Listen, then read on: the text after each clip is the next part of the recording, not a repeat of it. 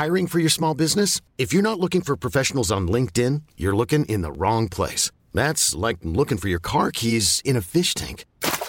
LinkedIn helps you hire professionals you can't find anywhere else, even those who aren't actively searching for a new job but might be open to the perfect role. In a given month, over 70% of LinkedIn users don't even visit other leading job sites. So start looking in the right place. With LinkedIn, you can hire professionals like a professional. Post your free job on linkedin.com slash achieve today.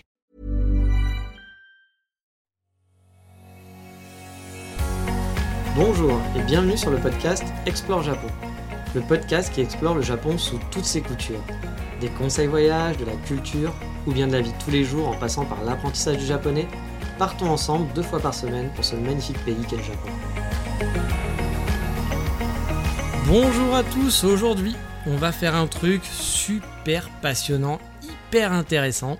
On va faire des démarches administratives. Wouh Alors oui, c'est pas folichon. Mais bon, quand on arrive au Japon, alors bien sûr, hein, pas quand on y va en vacances, vous l'aurez compris, mais plus quand on vient pour y vivre en tant qu'étudiant, voire aussi en PVT, bah c'est hélas pas la magie des bisous nounours comme on dit. Il n'y a pas juste à prendre son avion, s'installer et voilà. Non, il y a la fameuse, enfin les fameuses démarches, des choses à faire qui vont varier bien entendu suivant votre situation. Bon, forcément, je vais vous parler de mon exemple personnel, parce que quand je suis arrivé euh, au Japon, bah, je suis arrivé en tant qu'étudiant. Je vous passe les démarches pour avoir votre visa, car oui, vous allez sûrement devoir remplir quelques formulaires dans votre école, souvent rien de bien compliqué, ça va du passeport à un formulaire à remplir avec vos notes, voire des photocopies de vos diplômes, ça dépendra des écoles. Certaines vont demander même une traduction en japonais de vos diplômes, et d'autres, bah, vont rien demander du tout, on les a acceptés tels quels. Moi, ça a été le cas. Ça n'a pas été super compliqué, il y avait un site qui était hyper bien fait dans mon école. Voilà, fallait juste renvoyer euh, de mémoire, il y avait 7 ou 8 documents renvoyés, mais rien à traduire, vraiment rien de chiant quoi. Ensuite, bah, une fois tout le dossier envoyé, vous aurez des papiers à envoyer à l'ambassade, un petit dossier à remplir et à déposer sur place avant d'aller récupérer le Saint Graal avant votre départ votre COE. Donc c'est le Certificate of Eligibility qui vous permettra d'avoir votre carte de résident en arrivant au Japon. Car oui, en arrivant au Japon, vous, devrez donner quelques documents forcément en arrivant à l'immigration. Il y a des files spéciales pour les personnes qui ne sont pas en tourisme. Si vous êtes déjà allé au Japon, vous savez que vous allez passer par l'immigration. Il y a un coin pour les Japonais, il y a un coin pour le reste, pour les touristes et les étrangers. Et vous allez voir que dans ce coin-là, il y a un coin pour les résidents étrangers ou les nouveaux résidents. Pardon, je suis désolé. Euh, donc voilà, ça prend quelques minutes de faire, de faire la queue et on vous fournira après une carte, comme une carte d'identité en quelque sorte. Et à partir de là, vous êtes officiellement un résident japonais. En tout cas pour une période donnée qui sera inscrite sur votre carte. Mais tout ça, c'est que le début car arrivé ensuite dans votre nouvelle ville, vous allez devoir signaler à la mairie que vous vivez ici. Il faut se rendre à la mairie de son quartier et parfois bah, juste la trouver sur internet ça peut être un peu compliqué parce que euh, c'est pas comme nous la mairie du 15e, la mairie du 10e à Paris ou si vous habitez dans un village, bah, c'est la mairie de votre village. Quand vous êtes dans une ville, il faut trouver la mairie de son quartier. Et bah, parfois on connaît pas bien le nom de son quartier parce que les noms japonais ça peut être un peu compliqué. Donc ça peut être le premier truc. Mais bon, heureusement il y a internet qui est là et ça devrait pouvoir vous aider. Dans certaines écoles, on vous donnera tous les documents, voire même on vous accompagnera jusqu'à la mairie pour vous aider.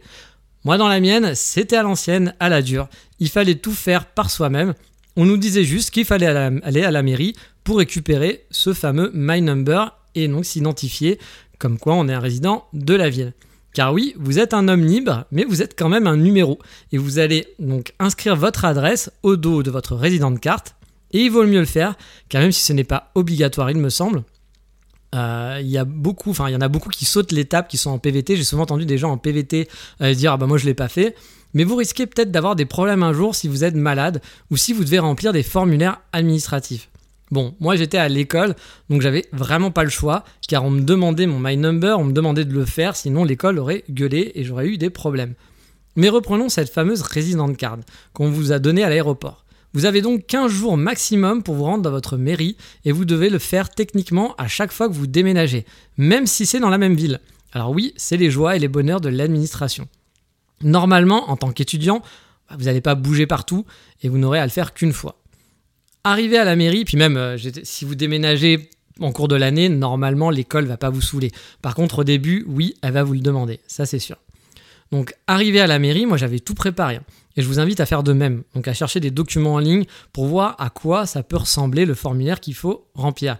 Si vous avez de la chance et que vous habitez dans une grosse ville, vous aurez un joli formulaire en anglais, donc rien de compliqué si vous avez un peu minimum d'anglais. Mais si vous habitez à Kyoto comme moi, eh bien tout sera en japonais et aucun document, mais vraiment aucun, ne ressemblait à ceux que j'avais vus en ligne. Et là, ce fut la galère. Je m'étais fait chier à faire des captures d'écran de différents documents qui étaient vraiment différents. À chaque fois en me disant, bah voilà, ça n'a pas l'air d'être tout le temps les mêmes, mais a priori ça se ressemble. Quand je suis arrivé sur place, il n'y avait rien du tout qui ressemblait aux documents que j'avais. Donc j'ai dû me rendre au troisième étage de la mairie. Là, il y avait des indications en anglais pour y aller, mais ce fut les seules et uniques indications en anglais que j'ai eues. Ensuite, en sortant de l'ascenseur, bah, j'ai trouvé tout un tas de formulaires. Et là, la première complication, lequel choisir? Il n'y avait aucun agent pour aider. Les seuls agents disponibles étaient derrière leur comptoir et euh, avec des gens qui avaient un numéro qui succédait. Donc, bah, vous n'allez pas essayer de doubler. Enfin, c'est toujours un peu gênant de se dire je vais doubler tout le monde pour poser ma question. Donc, euh, mais bon, au bout d'un, j'ai commencé à chercher par moi-même. Donc euh, pour ceux qui seraient à Kyoto, bah, je vous ai mis dans la page de l'épisode un lien vers mon ancien site qui s'appelait monkyoto.com ou .fr, je sais plus, qui n'est plus du tout mis à jour depuis longtemps, mais où j'avais fait un article à ce sujet. J'avais pris en photo le formulaire, j'avais mis les détails, des explications pour comment le remplir, j'avais même pris des photos de la mairie pour expliquer étape par étape où aller. Mais je vais pas vous faire un podcast d'une heure là-dessus, surtout que bah, si vous n'êtes pas à Kyoto et dans cette mairie-là, ça vous servira pas à grand-chose. Mais je, je sais, j'ai déjà eu des remerciements, ça a servi à certains étudiants après, donc j'étais quand même content d'avoir fait ça. Bon, une fois le formulaire qui est rempli, donc j'ai bien galéré, hein, je vous ai, pour vous expliquer comment j'ai fait, Google Translate sur mon application, j'ai pris tous les formulaires et j'ai essayé de traduire tous les formulaires jusqu'à temps de tomber sur un qui ressemblait, où les champs ressemblaient à peu près à, ce que je pensais. Une fois que j'ai trouvé le bon truc, je suis allé voir la personne en lui disant que j'étais étudiant, que j'étais nouveau et que je voulais remplir ça. N'oubliez pas que mon japonais était nul de chez nul, hein. je ne savais rien dire quasiment et qui parlait pas du tout un mot d'anglais, donc c'était vraiment compliqué. Alors j'ai pas eu de chance parce que mes amis qui sont retournés après, enfin quelques-uns en tout cas, eux ont eu un personnel qui parlait en, enfin du personnel qui parlait en anglais. Donc euh, vraiment j'ai pas eu de chance ce coup-là. Et là, ça, mais ça peut arriver, hein, donc euh, il faut le savoir. Donc une fois que le formulaire est rempli, il suffit de prendre son numéro, d'attendre son tour, et une fois arrivé, euh, une fois que votre numéro va être appelé, la personne va juste vérifier que vous ayez bien tout rempli et va lancer la procédure. Ensuite, elle va vous donner une feuille au format A4 avec un numéro dessus et vous, et vous demander de patienter tout simplement. Car c'est pas totalement fini. Une fois que votre nouveau numéro sera annoncé, donc vous avez un nouveau numéro de file d'attente, il y aura une personne qui vous donnera votre carte avec votre adresse inscrite derrière et le tour est joué. Mais en fait, pas vraiment, vous vous doutez bien, c'est l'administration. Car il y a une étape 2 après ça, euh, c'est le 2 en 1. En plus d'être officiellement un résident de la ville, vous allez pouvoir vous inscrire à l'assurance santé.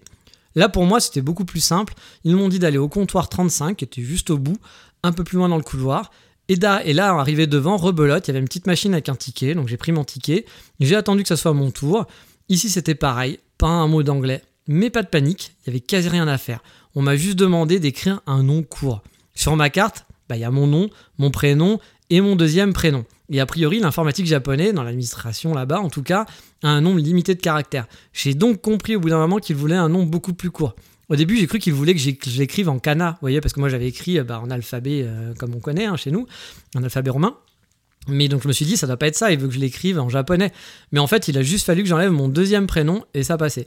J'ai donc dû inscrire sur trois documents mon nom, mon prénom. Il m'indiquait la case à chaque fois en me, disant, Namae, qui veut dire non, mais sans mon deuxième prénom tout, tout simplement. Puis j'ai signé quelques documents en les datant de la date du jour et le tour était joué, même en parlant aucun mot japonais, un peu stressant, on comprend pas tout, mais on arrive à se faire comprendre, on arrive à se comprendre, en tout cas mutuellement. À la fin, on m'a donné une petite carte d'assurance santé, mais attention, il y a une chose à savoir, c'est que c'est payant. Vous recevrez une facture chez vous la première fois. La première sera à payer, euh, donc euh, bah moi c'était en juin pour payer avril et mai. Moi j'étais arrivé donc arrivé en avril, donc ça arrive un petit peu plus tard. Et ensuite, tous les mois, bah, je devais aller payer au combini ma facture. On vous donne en gros un genre de carnet de facture, en quelque sorte, à l'avance, où vous pouvez soit tout régler d'un coup, soit tous les mois revenir avec la facture du mois, vous la détachez en gros de ce petit carnet, vous donnez l'argent qui va bien au combini, et qui vous tamponnera une partie de la facture et vous rendra cette partie pour prouver que vous avez bien payé. Il y en a pour une centaine d'euros sur l'année, donc prenez-le en compte dans votre budget si vous partez en tant qu'étudiant en tout cas.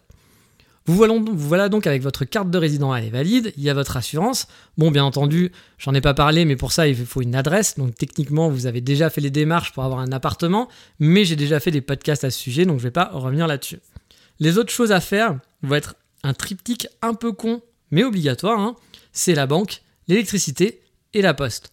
Bon, la banque, c'est pas forcément obligatoire. On peut très bien vivre au Japon sans compte en banque japonais. Moi, j'avais une néobanque du type Revolut ou N26 et on s'en sort franchement très bien. Sauf, sauf si votre agence, donc qui vous loue votre appartement, vous demande de faire un prélèvement. Dans ce cas-là, bah, il faudra une banque japonaise, vous n'avez pas le choix. J'ai eu les deux cas de figure. La deuxième fois, j'étais dans une agence vraiment spécialisée pour Gaijin. Du coup, je pouvais payer en liquide. J'allais directement à leur bureau et je payais en liquide, c'était plus simple. Ou alors j'avais le droit de faire des versements PayPal. Et à ce propos, sur PayPal, je vous déconseille vraiment fortement d'utiliser PayPal quand vous devez payer dans une monnaie étrangère. Parce qu'ils se font une commission de malade à chaque paiement dans une devise. Il faut vraiment les éviter comme la paix si vous, devez payer dans une autre devise. Sinon, vous allez perdre vraiment beaucoup, beaucoup d'argent. Et ça, c'est pas qu'au Japon. J'avais remarqué le prix d'un taxi une fois que j'avais voulu payer avec PayPal. Je sais plus pourquoi j'ai payé avec PayPal. Euh, non, justement, j'ai pas payé, mais c'était avec mon compte Uber, je crois. J'avais voulu utiliser PayPal pour payer. Et là, j'avais vu le prix de la cour, je m'étais dit, mais c'est pas possible, qu'est-ce qui se passe? Surtout que j'avais vu le prix avant, en fait. Il se prenait une commission, je vais vous dire n'importe quoi, hein, parce que je me rappelle pas des chiffres, mais c'était genre, allez, admettons que la course de taxi était à 10 euros normalement, et là, on passait à 16 euros. Juste PayPal qui se prenait 6 euros c'est pas possible. Enfin, ils prenaient quasiment la moitié du prix. Donc PayPal, méfiez-vous comme bah, pour payer en francs, il y a enfin en francs, n'importe quoi en francs. Oui, on paye en francs maintenant. Non, pour payer en euros, il y a aucun problème. Mais si vous payez dans une autre devise que votre devise à vous, qui est sur votre compte, franchement, évitez. Donc du coup, voilà. On en revient sur PayPal. Donc la première fois, donc j'ai pas eu cette chance donc euh, d'avoir l'appartement euh, comme Gaijin où je pouvais payer en liquide comme la deuxième fois. Euh, du coup, j'ai pris un parce que j'avais pris un logement comme un japonais aurait pu le faire via une agence japonaise classique. C'était pas un meublé, donc tout était à faire. J'ai donc dû ouvrir un compte en banque. Heureusement, mon agence était sympathique et j'ai pu payer en liquide les premiers mois sur place. Car ouvrir un compte en banque, ça prend du temps. Bah, vous devez avoir le fameux My Number dont je vous avais parlé, ça prend un peu de temps pour l'avoir. Et puis bah, vous allez avoir besoin d'autre chose, une facture d'électricité ou d'eau, enfin quelque chose qui prouve que vous habitez ici. Donc vous ne pouvez pas le faire le premier jour en arrivant. Honnêtement, ça a été le moment le plus éprouvant pour moi au Japon, vraiment. C'est le moment où, le seul moment où, en ayant fini, je me suis dit, qu'est-ce que je fous là? J'ai envie d'être dans un avion et rentrer en France. J'avais fait des recherches et choisi une banque car elle était normalement gaijin friendly, donc pour les étrangers. Mais au final, à Kyoto, dans l'agence, là où je suis allé faire ma, donc mon compte, personne ne parlait un mot d'anglais. Et ouvrir un compte en banque, bah, en japonais, là on va vous poser plein de questions, on va essayer de vous vendre des cartes de crédit, des produits financiers. Bah, c'est hyper galère. Je suis resté deux heures, vraiment deux heures, et au bout des deux heures, je savais même pas si j'avais réussi ou non à ouvrir mon compte en banque. Elle m'avait filé une CB, mais j'avais compris qu'il fallait que j'attende deux jours pour utiliser ma carte. Et heureusement, j'ai eu de la chance, parce que moi, je voulais pas une CB pour euh, une carte de crédit, je voulais pas avoir de l'argent à payer dessus, etc. Je voulais juste faire un retrait avec. Enfin, c'était même pas faire un retrait, je voulais pouvoir mettre de l'argent sur les bornes, sur mon compte, pour pouvoir faire un prélèvement pour mon, mon agence, qui est pour payer mon appartement, en gros. Et euh, à la fin, elle, a essayé de me refourguer une carte de crédit et j'étais même pas sûr. Et j'en voulais pas. Et du coup, j'ai réussi à refuser. En plus, ça faisait deux heures, j'avais cours après. Moi, on m'avait dit que ça se faisait en un quart d'heure. Ça a duré deux heures, hein, vraiment deux heures. Ça a été très compliqué pour moi. Alors, je vous dis pas que ce sera compliqué pour, tout, pour vous tous, mais moi, ça a été vraiment un très mauvais moment que j'ai passé. Et du coup, euh, bah, j'ai dû attendre pour voir si ma carte qu'elle m'avait donnée fonctionnait bien.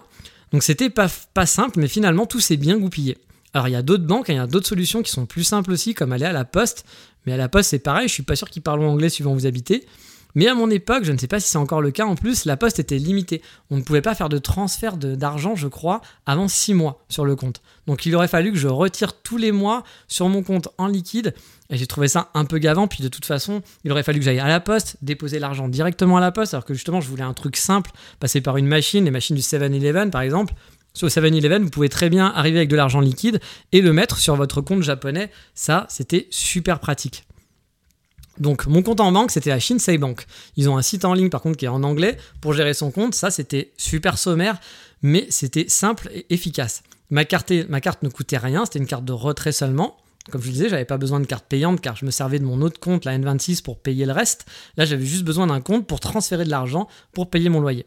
Donc il me suffit juste d'aller dans un combini, déposer du liquide dans le distributeur sur mon compte via ma carte. C'était vraiment très simple. Et j'ai pu via leur site faire un virement vers mon agence. Bon, quand je dis simple, j'ai forcément eu des complications avec l'interface, mais bon, je m'en suis sorti sans trop de bobos. Mais en parlant justement de la poste, justement, il faut aussi se déclarer à la poste. Car oui, au début, j'ai dû recevoir des colis que je m'étais envoyés de la France vers le Japon. J'avais déjà mon adresse avant de partir, donc je m'étais fait livrer des petites choses. Je savais que ça allait prendre du temps, donc je savais que j'allais arriver avant. Et puis je me suis aussi acheté des trucs en ligne pour aménager mon appartement. Et j'ai eu la mauvaise surprise au début de ne pas recevoir mes colis, mais avoir un genre d'avis de passage qui me demandait de passer à la poste. Alors je flippais un peu car c'était trois colis qui faisaient 30 kilos chacun. On me demandait d'aller à une poste à 20 minutes de chez moi. Si je devais porter tous les cartons, bah, j'aurais vraiment galéré, j'aurais même peut-être pas pu. En fait, sans diable, ça aurait été compliqué. Mais arrivé sur place, on m'a juste demandé en fait de confirmer que j'habitais bien ici. J'étais surpris parce que vous savez, vous comprenez pas très bien. Vous vous dites peut-être que j'ai pas bien compris la démarche. Parce que c'était vraiment ça. On me disait marquez votre nom, votre prénom et votre adresse. Je sais, mais vous l'avez déjà, enfin je comprends pas. Mais c'était en gros pour que la poste vérifie que tu habites bien à l'adresse indiquée, bah pour te continuer de livrer tes colis en fait. Sûrement, je pense, afin d'éviter d'envoyer des facteurs à des adresses où finalement des personnes n'habitent plus là. Donc ils tiennent leur propre, leur, leur propre registre, j'ai l'impression. C'est pas si bête. Et heureusement pour moi, c'était pas pour récupérer mes colis, Finalement, ils les ont bien livrés un petit peu plus tard, et le service pour se faire livrer est un peu compliqué la première fois, mais honnêtement super pratique quand on le connaît ensuite, mais ça j'en ai déjà parlé dans des précédents podcasts. Le dernier donc de Striptix, c'est l'électricité. Bon, ça concernera pas tout le monde, ça va dépendre de votre loueur. Si vous êtes dans une agence pour Gaijin, comme j'ai fait la deuxième fois, bah peut-être vous n'aurez rien à faire, tout sera déjà actif. Moi, par exemple, dans mon deuxième appart, mon deuxième j'ai rien eu à faire. J'ai pas eu à faire l'eau, euh, à, à faire l'électricité, à faire Internet, à chercher des meubles. Tout était déjà actif. J'ai rien eu à faire. Il n'y avait pas mon nom, par contre, sur l'adresse, mais voilà, j'ai rien eu à faire du tout. Euh, par contre, là, dans cet appartement, dans cet appartement-là, bah, j'avais tout à faire. Mais euh, moi, dans mon premier appartement, du coup, euh, mon loueur m'avait dit qu'il s'occupait d'ouvrir mon dossier, que j'avais rien à faire. Oui, mais voilà, au bout de quelques semaines, bah, j'ai une personne de la compagnie d'électricité qui, qui a sonné chez moi pour me donner un papier et me dire que j'utilisais l'électricité illégalement. Donc ça vous met dans l'ambiance, vous n'êtes pas très serein. Euh, je suis un peu en panique, quoi, surtout que j'ai pas tout compris de ce qu'il m'a dit. Donc je contacte mon agence qui se rend compte qu'ils n'ont jamais ouvert mon compte euh, chez le, bah, le fournisseur d'électrique du coin. Car oui, là-bas, c'est privatisé, donc il y a plusieurs fournisseurs suivant où vous habitez. Alors je pensais être tranquille, hein, sauf qu'une fois mon compte ouvert, j'ai reçu une lettre totalement incompréhensible des pages et des pages et des pages, mais vraiment, il y avait une vingtaine de pages avec plein de blabla où je ne comprenais pas du tout ce que je devais en faire. J'avais une facture avec un QR code, je l'ai donc utilisé et j'ai payé. Je pensais être tranquille. Sauf qu'en fait, bah, pas du tout. Dans le dossier, il y avait un espace qui m'indiquait qu'il fallait que je m'inscrive sur leur site, que je fasse un compte en tapant un mot de passe qui était inscrit sur une page qui ressemblait honnêtement à un prospectus publicitaire. J'ai vraiment cru que c'était une pub. Pour vous dire, heureusement, je jetais pas les papiers parce que je me disais, dans le doute, on sait jamais. Ne jette aucun papier parce que il euh, y a peut-être des trucs que t'as pas compris qui te serviront plus tard. Et j'ai vraiment bien fait. Et ça, c'est un conseil que je vous donne aussi. Hein. Et ça m'a pris une heure pour trouver le mot de passe là-dessus quand j'ai compris qu'il fallait qu'il me fallait un mot de passe. Quand je suis allé sur le site, que j'utilisais les infos qu'on m'avait fournies et que j'arrivais sur la dernière étape, on me donnait un mot de passe, mais je me suis trouvé comme un con. Et du coup, ça arrivé après parce qu'en fait, euh, la première facture n'a pas été payée. Je pensais que via le QR code, j'avais mis mon mot de passe, moi j'avais mis mon, code de carte bleue, que tout avait été payé, mais en fait non. Et j'avais pas dû comprendre. Donc euh, deux mois après, je reçois un truc comme quoi j'ai pas payé mes factures. Donc c'est pour ça, là ils me remettent un truc avec euh, mon login et mon, ils me remettent mon login en fait, juste mon login. Donc j'y vais, je me connecte. Et je vois pas de mot de passe. Alors je me dis, mais est-ce que la dernière fois j'avais mis un mot de passe? Est-ce que je suis fou? J'ai pas souvenir, etc. Donc ça m'a pris un temps fou. J'ai regardé dans tous les documents. J'ai tout traduit avec Google Trad et ça m'a pris un temps fou. Et pour me rendre compte qu'à un moment, sur la page, la fameuse page qui ressemblait à un prospectus, il y avait écrit le mot sakana, poisson. Ben, je me suis dit, mais qu'est-ce que ça fout le mot poisson, ça n'avait aucun sens par rapport à tout ce qui était écrit à côté. J'ai donc écrit le mot poisson en japonais pour tester, et bingo, c'était mon mot de passe. Alors oui, c'est pas toujours simple la vie au Japon, vous allez avoir plein de difficultés, faut serrer les dents parfois, bien chercher sur internet et ne pas paniquer. N'hésitez pas aussi à s'entraider. N'hésitez pas à demander de l'aide aux gens que vous connaissez ou sur Internet. Mais au final, on s'en sort toujours. Ça peut faire un peu peur, mais il faut pas s'arrêter à ça. Et encore une fois, vous pouvez minimiser le risque en passant par une agence pour gaijin. Euh, qui prendra bah, du coup tout en compte. Mais vérifiez bien tout de même, car je connais des amis qui sont passés par des fameuses agences similaires, même la même que la mienne la dernière fois, mais qui ont dû gérer eux-mêmes l'électricité par exemple, parce que tout était géré, c'était un meublé, etc., mais pas l'électricité. C'était à lui d'ouvrir son compte euh, pour l'électricité, de payer ses factures, etc. Mais euh, bon, a priori, si vous démerdez bien, vous pouvez tomber sur des agences où vous n'aurez pas grand-chose à faire. Mais au final, vous en aurez sûrement quand même quelques petites démarches comme la mairie et d'autres qui, bah, voilà, mais il faut pas avoir peur. Hein. Au final, ça devrait quand même, dans l'ensemble, bien se passer. Donc voilà pour ces petites démarches à faire quand on est étudiant et qu'on arrive. Et mine de rien, ça prend du temps les premiers jours à faire tout ça. Parce que bah, on perd du temps sur des trucs cons. Hein. Moi j'ai dû aménager mon appartement. Et juste aménager mon appartement, acheter un frigo en japonais, c'est compliqué. Euh, voilà, tout ça, ça m'a pris. J'avais deux semaines de vacances avant de commencer l'école. J'ai pas eu beaucoup de jours pour profiter avant, hein, je dois vraiment vous l'avouer. Mais voilà, on s'arrête là-dessus pour aujourd'hui et on va passer sur un coup de cœur du moment qui va être vraiment très rapide.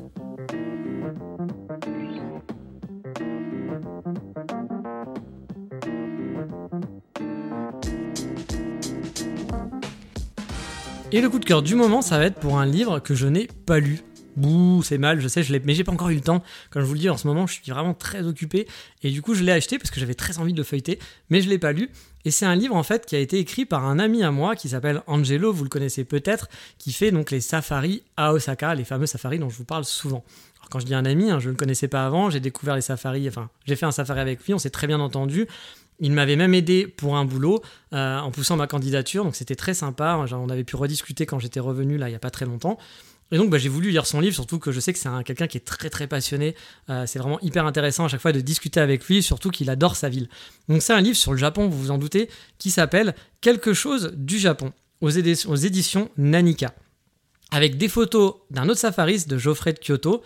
Et euh, bah, c'est un livre où on va vous parler d'histoire, de tradition, de religion, sur la spiritualité, la gastronomie, parce que Angelo adore la bouffe, et il peut en parler pendant des heures.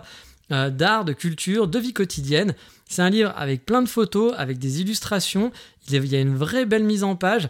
Les illustrations euh, sont signées Morgane Boulier, si vous la connaissez. Elle a un compte Instagram que vous pouvez suivre. Donc la photo de couverture, c'est Geoffrey, déjà des Kyoto Safari, qui s'en est occupé. Et c'est un genre de guide culturel euh, qui est écrit donc par, par Angelo qui connaît très bien le Japon parce que ça fait quand même plus de 10 ans qu'il vit sur place. Et, euh, voilà, maintenant c'est un fan d'Osaka, il adore sa ville.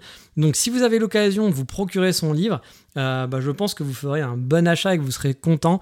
Je peux pas dire s'il est bien ou pas, je l'ai pas encore lu, j'en reparlerai plus tard quand j'aurai eu le temps de le lire. En plus, je l'ai prêté à un ami, donc euh, parce que je savais que j'aurais pas le temps de le lire en ce moment, donc je me suis dit autant, autant le prêter. qui voulait le découvrir, je pense qu'il va l'acheter aussi parce qu'il aime beaucoup acheter des bouquins japonais, mais il voulait le feuilleter avant. Donc voilà, n'hésitez pas à, lire ce livre et à suivre le compte d'Angelo qui s'appelle Horizon du Japon. Donc euh, c'était ma petite recommandation de la semaine, mon petit coup de cœur. Sinon, euh, eh ben, on en a fini pour aujourd'hui.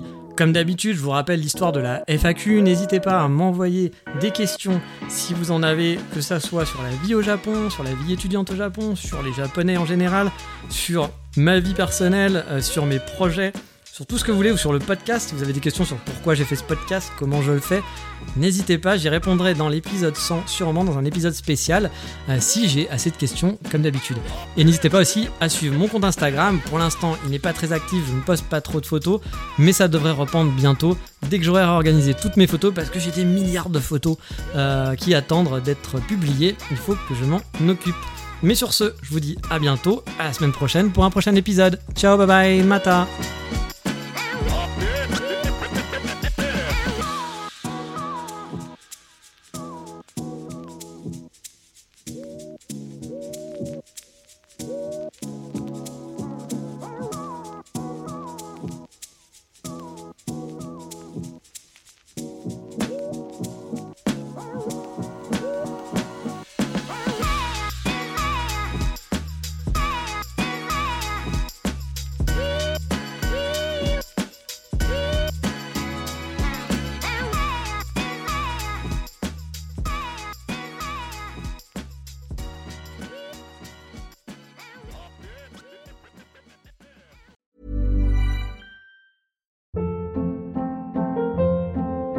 Hold up. What was that? Boring. No flavor. That was as bad as those leftovers you ate all week. Kiki Palmer here, and it's time to say hello to something fresh and guilt-free. Hello Fresh. Jazz up dinner with pecan-crusted chicken or garlic butter shrimp scampi. Now that's music to my mouth. Hello Fresh. Let's get this dinner party started. Discover all the delicious possibilities at hellofresh.com.